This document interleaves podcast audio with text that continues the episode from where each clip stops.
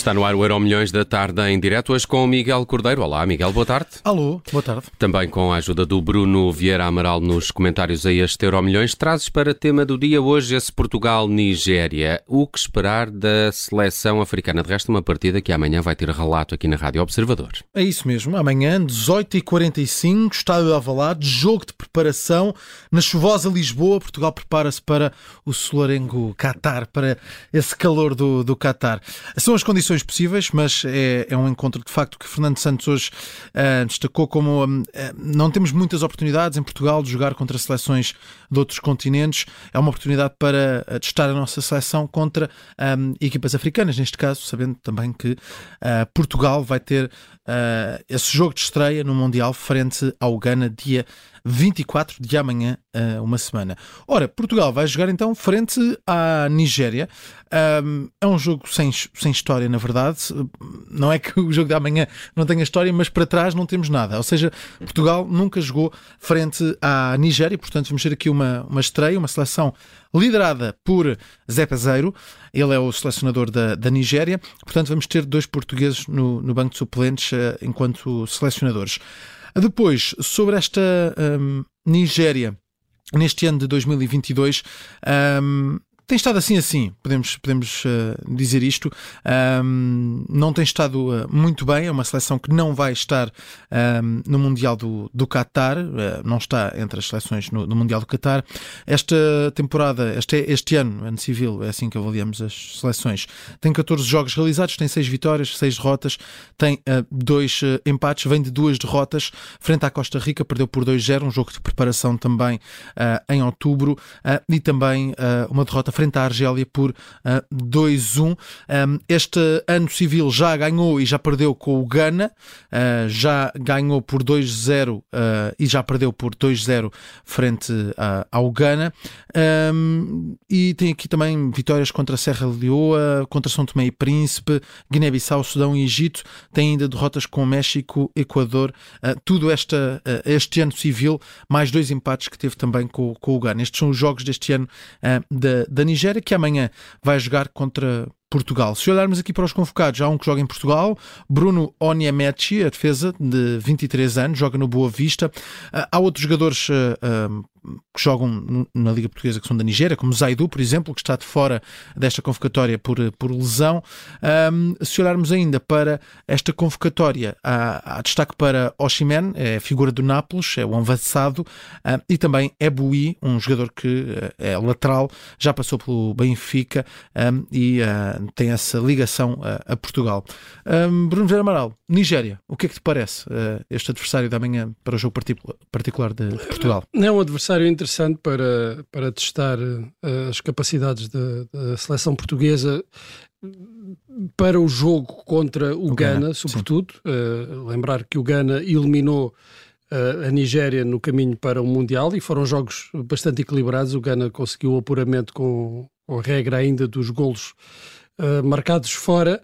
Uh, conheço pouco desta, desta, desta seleção, tem alguns nomes uh, conhecidos sobretudo por causa da, da Premier League, uhum. mas uh, também está longe da Nigéria, Sim, que dominou o futebol africano. Do, do Leicester. exatamente. e, e há, há, outros, há outros jogadores. Estava aqui sim, sim, há mais jogadores da Premier League. Estava sim, mas, mas esta, esta é, é, uma equipa, é uma seleção que está muito longe da seleção gloriosa dos anos 90. Uhum. Eh, que brilhou quer em mundiais, quer no, nos Jogos Olímpicos, conquistou, e que tinha uh, muitos jogadores com ligação a Portugal, desde a Peter Rufai, que jogou no, no, no, Farense, eh, e Manuel Amunique, que jogou no, no, no, Sporting. Não, não é uma seleção que esteja uh, uh, no topo das seleções africanas atualmente. no entanto, as seleções africanas também, ao contrário daquilo que seria de esperar, não tiveram uma evolução neste, no sentido de se tornarem, uh, irem mais longe, cada vez mais longe no, uhum. nos campeonatos do mundo, e creio que será um bom teste para, para o jogo com, com o Ghana. Portugal, nos últimos anos, não tem tido muitas vitórias. Nos últimos três campeonatos do mundo, tem três vitórias e são todas contra equipas africanas.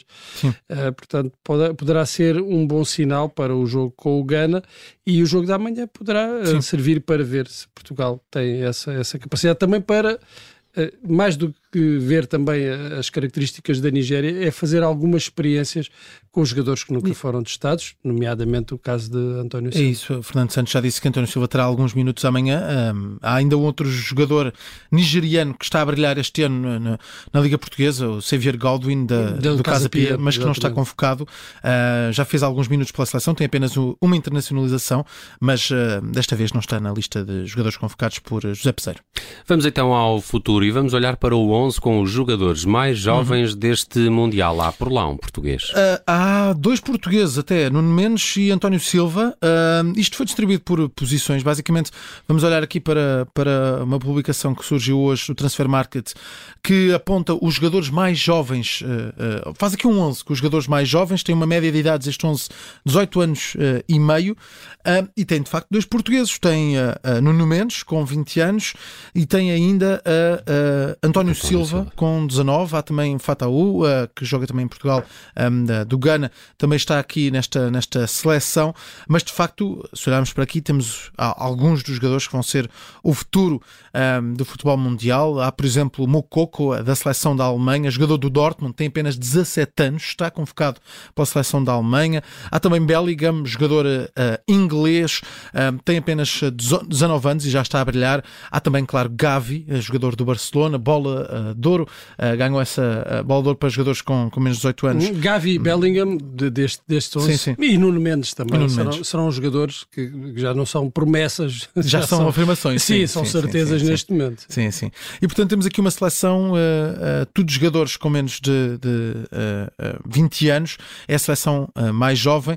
Uh, temos uh, o guarda-redes dos Camarões e depois esses dois portugueses em destaque, Nuno Mendes e António Silva, Debasse da Bélgica também, a Scali dos Estados Unidos da América, há ainda El Canous no meio campo, marroquino, Bennett também da Costa Rica e essa presença também de Fataú de 18 anos. Eu disse guarda-redes dos Camarões porque não me arrisco a dizer este nome, Ngapa Duetnbua, qualquer coisa assim. Está ótimo, Miguel. Eu, eu não conseguiria melhor. Comprem assim, comprem assim. Mas dizer também que se olharmos aqui para todas as seleções, há uma que se destaca como a mais nova de todos os convocados, e estamos a falar do Ghana, adversário de Portugal. Tem uma média de idades entre os convocados 24,7. Isto é média de idades, e de facto bate aqui um recorde, porque se olharmos para uh, uh, o Ghana nos últimos mundiais, tem sempre as seleções mais jovens. Uh, 2022, Ghana, a seleção mais jovem. 2014, Ghana, a seleção mais jovem. 2010, Ghana, a seleção mais jovem. 2006 também. Está em permanente renovação, é uma seleção em renovação mais jovens. Eu, por acaso, quando estávamos aqui a preparar o programa, eh, deparei-me com um outro 11 que, que, também é um 11 interessante, que é o hum. 11 dos jogadores que vão ficar de fora deste Mundial, ah, uh, seja por lesão, seja porque as seleções não se apuraram e uh, eu posso dizer que isto estava muito forte. Santos estaria por lá. Um é? Donnarumma, um Alan do Salah, o Odegaard, uh, o Robertson, o Quadrado, são é. estes basta. E agora parece que se juntou mais um no Cunco, Sim. por lesão mais um para, esta, para este 11, ou para, pelo menos para este plantel hum, indesejado. Dos, dos ausentes. Dos Sim. ausentes, indesejado por qualquer jogador. Vamos então à memória de hoje, 100 anos de José Saramago, e há aqui ensinamentos futebolísticos do escritor. Ah, sim, trago duas uh, citações. Uh, o grande problema nacional é a mediocridade e a resignação à mediocridade, o que é um pouco contraditório, porque temos sonhos de grandeza e o Campeonato Europeu de Futebol é um caso. Frase de uh, Saramago, a olhar para aquilo que é a mediocridade nacional, quase assassina o nosso fado, um, e na altura olha para um Campeonato Europeu e para, para como encarávamos essa competição competição. Uh, sabemos que a nível europeu já não é tanto assim, muito por causa desse síndrome Cristiano Ronaldo, uh, que faz acreditar que Portugal é capaz de chegar e, e, e, vencer, e isso tem sido apontado também para este Mundial, apesar de Fernando Santos não apontar favoritismo, mas sim uma candidatura forte de Portugal.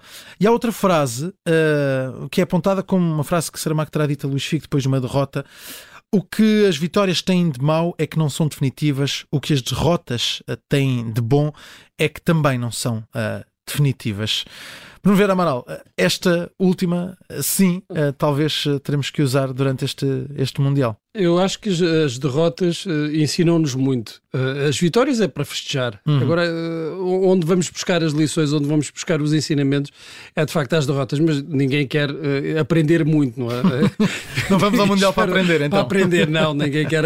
Queremos festejar no Mundial. Em relação à mediocridade, Eu acho que se há uma, uma um setor, uma área em Portugal é, é, que não é medíocre, é precisamente o futebol, uhum. com todos os problemas que possa ter da, da organização, mas o talento dos nossos jogadores uh, e também a capacidade da, da, da, própria federação e de alguns clubes uh, tem posto o futebol num patamar muito acima uh, das capacidades, das restantes capacidades do país. Portanto, aqui eu não aplicaria a mediocridade ao futebol português. Muito bem, está feito o Euro Milhões de hoje com a edição do Miguel Cordeiro. Miguel, um abraço, até amanhã. Um abraço.